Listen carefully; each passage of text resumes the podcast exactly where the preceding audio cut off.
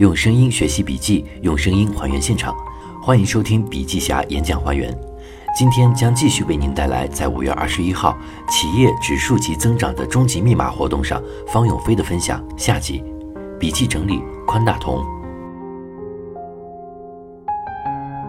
管理者的底层信念：第一，敬天爱人。蒙子离楼上说：“得天下有道，得其民，斯得天下矣；得其民有道，得其心，斯得民意。得其心有道，所欲与之俱之，所恶勿视而也。得民心者得天下，得到人们内心的认同，大家自然就拥戴你。问题是，企业管理者怎样得到人们的内心认同呢？简单说啊，就是我们今天的产品营销、广告、管理等等，都要以他人为中心。何以敬天？何以爱人？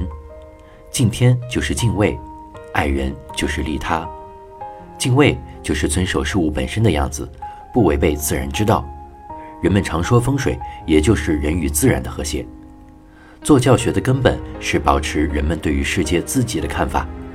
我讲管理，一直讲简单的东西。讲社会，讲人生，讲心灵，讲心理。二，诚信为本。孔子说：“自古皆有死，民无信不立。”两千五百年前，子贡向孔子讨教治国道理。孔子说有三条：粮食充足，军备完善，民众信赖。子贡问：“若不得已去掉一条，先去哪个呢？”孔子说：“去掉军备。”子贡问：“若不得已再去一条呢？”孔子说：“去掉粮食。如果只留一条，那就是民众信赖。我们做事的顺序也很重要。同样做 A、B、C 三件事，以 A、B、C 的顺序来做，还是以 C、B、A 的顺序来做，结果是截然不同的。把民众信赖摆在第一位做事，结果会大相径庭。一个信字，万般姿态。我们今天所做的一切，都是从这个信字出发。”夫妻之间互不相信，这还是婚姻吗？人民政府互不相信，还是国家吗？企业员工互不相信，还是企业吗？管理是一门艺术，信字当头，值得反思。传统文化里，信是社会自尊自信的表现方式。信字何在？从自信出发，相信自己，相信别人，相信组织，相信社会，最终达成信仰之道。三，匠人思维和平台化布局。我们从信来出发，看看两种优秀的商业模式。第一，日本的参考，匠心、匠人、匠品。第二，一的理念加平台化布局。第一种商业模式的结果呢，就是做匠品，不求规模，精益求精，让你心生敬畏。日本有很多这样小而美的店面，专注只做一件事儿。匠人精神推动，几百年如一日。而中国呢，大部分都是第二种模式，也坚持做出好的东西，但是核心还是平台化布局，品质一定要重视，再加上不满足于小公司的布局，有做平台的理念。很多人都只有一颗做平台的心，而没有做平台的理念。A 平台化黄金三角：商业加资本加管理，它们构成了企业可持续发展的要素。商业是由一种新的方式去重构整个行业，资本推波助澜，管理保驾护航，这三者像轮子在转。为什么有的公司发展一段时间后会失去动能呢？因为只专注于其中的一点。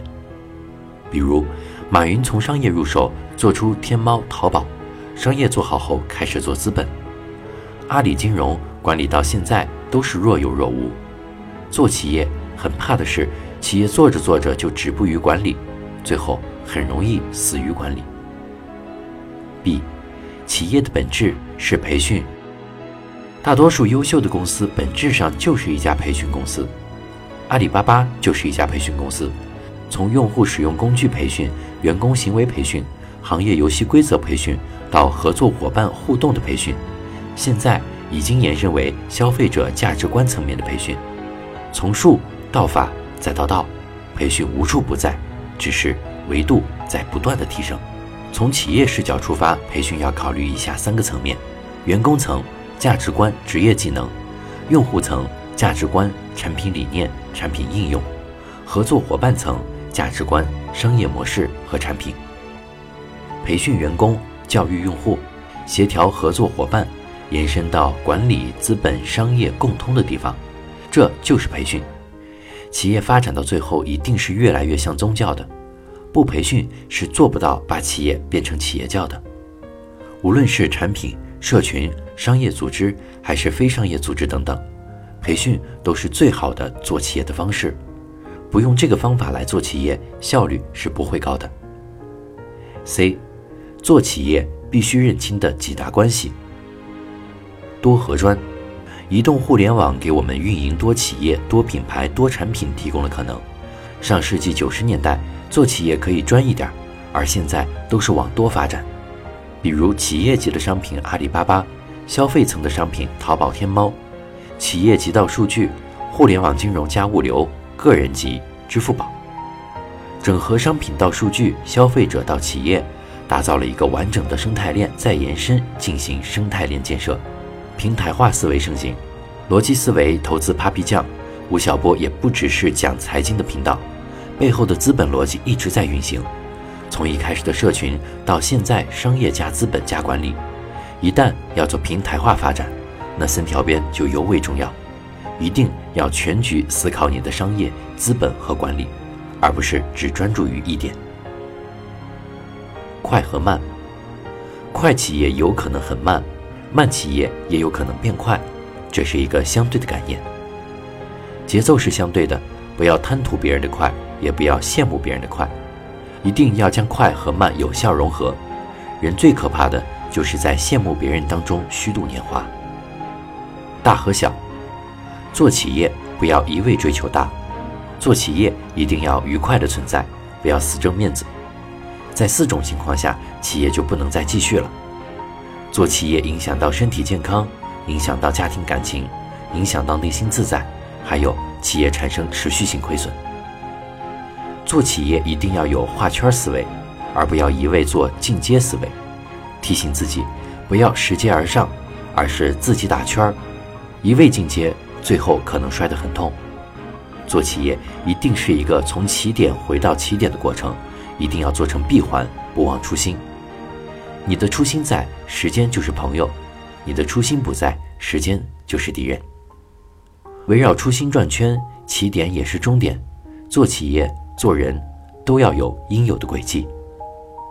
家和业，哈佛大学幸福课教授本·沙哈尔说：“不是因为你成功了你就幸福了，而是因为你幸福了你才成功。”很多人把幸福当阴，成功当阳，以为成功了就幸福了，其实这是错的。因为成功而幸福其实是谬论，应该是如果你幸福了，你就成功了。做企业。不能忽视家和业的关系，不要把成功当因，幸福当果。颠倒错乱，你的人生会很凄惨。企业可持续发展的两部曲：第一步，先做小、做稳、求利。不以盈利为目的的创业都是耍流氓，每一步做精做细求是。第二步，做强做大求名。构建三级服务体系，满足。超出感动。第一，三级用户关怀体系，机会点。当用户对我们的产品或服务有需要的时候，满足的机会就到了；当用户有个性需求时，超出用户期望的机会就到了；当用户有困难需要帮助时，让用户感动的机会就到了。要满足并超出用户期待。以海底捞为例，反观你的用户服务，我们要反思。自己在服务用户的时候都做了哪些事？列出一张表单，满足用户期待做了些什么？超出用户预期又做了些什么？让用户感动的服务又有什么呢？罗列出来后，就能看出自己在超出用户预期和让用户感动方面到底做多还是做少，还是几乎没有。二，三级员工服务体系，把三级服务体系放在员工的维度思考。对于企业的 HR 部门同样值得反思。试想，如果你所在的企业连满足员工期待的部分都做得不够，超出员工期待的服务少之甚微，让员工感动的事儿基本为零，却永远要求员工在甚至超越期待的成绩，是什么因素在推动目标达成呢？这里头的相互性是值得思考的。这就有点像做丈夫的，如果能经常做一些让妻子感动的事儿，那对于维持良好的夫妻关系是非常不错的。企业的人才战略，第一，以人为本。重申三级服务体系，我们一定要遵循体系去做，无论是满足、超出还是感动，一定要以人为本。所有互联网思维、产品迭代、品牌创新等等这些时髦词汇背后，唯一不可逆的就是人性。以人为本，不仅仅表现在人才上面，更重要的是对人性的尊重。人是懒惰的，所以要激励；人是逐利的，所以要在股权上开放，让员工在工资性收益之外还有股权收益。圈钱不如圈地，圈地不如圈人。我们要学会圈人。找对人的核心，这就是以人为本，以人性为本。一个优秀的企业一定要有人才梯队，一个副总走了，没有人顶替，就是人才梯队的硬伤。员工职业化才有幸福，幸福企业的前提是企业职工化。二，用人之最。道德经说，用人最高的哲学是善用人者为之下。真正善于用人的智者，一定把自我身段放得很低，虚怀若谷，发心所至，赢得人心。用人最高的方法，用师者亡，用友者霸，用徒者亡。一个人发自内心喜欢用能力不如自己的人，死路一条；一个人喜欢用跟自己能力旗鼓相当的人，小有成就；一个喜欢用比自己能力强的人，王者霸业。刘邦与项羽相争。后来居上，迎娶天下。他最大的能力就是在于找对人，善用人。项羽自傲自大，必然走向末路。反观我们自己在企业中的用人之道，有没有一周至少花一天时间在找对人和善用人上呢？团队建设是一场修炼，选人要准，选员工要像选老婆一般，一起共事，选错了人。因为决策失误增加的解决成本要比你想象中高出很多。育人要稳，培训员工要有一个稳健常态的体制，循序渐进。用人要狠，对员工的要求要高。加班是那些已经完成工作的人才能用的专有名词，而不是连基本工作都没有完成的时候对延长一点时间的抱怨。一定要先给员工形成职业伦理。留人用情。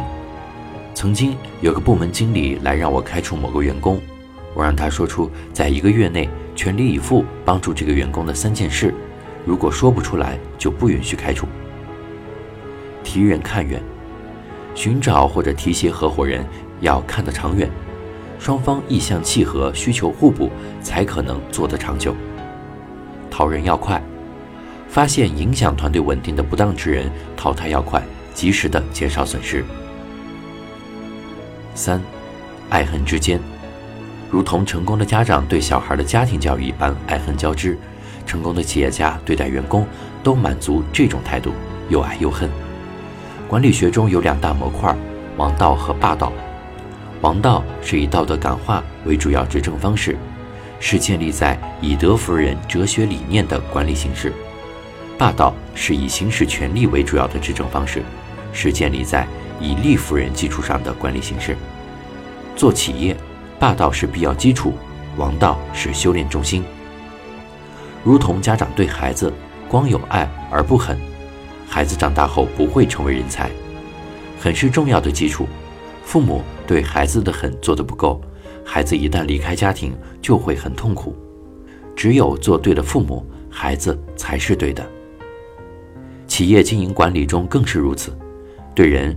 对事、对自己、对团队，都要又爱又恨。人究竟是为什么？从哪里来到哪里去？见过哪些人？经历过哪些事儿？都是有意义的存在。只有活在当下，去享受每一时刻的人，才是生命的主宰者。我们学管理、学经营、做企业、为人处事，要先学会经营自己。在这里。今天我侥幸为师，站在台上分享；明天我就有可能成为一名学生，坐在台下聆听分享。不分彼此，共同成长。谢谢大家。好的，以上就是本期的笔记侠演讲还原的所有内容，感谢您的收听。获取更多实用内容，欢迎您来关注笔记侠微信公众账号。同时呢，你也可以来搜索一下 QQ 群二五五二四五三二五，来和我们联系互动。再次感谢您的关注和收听，我们下期再见。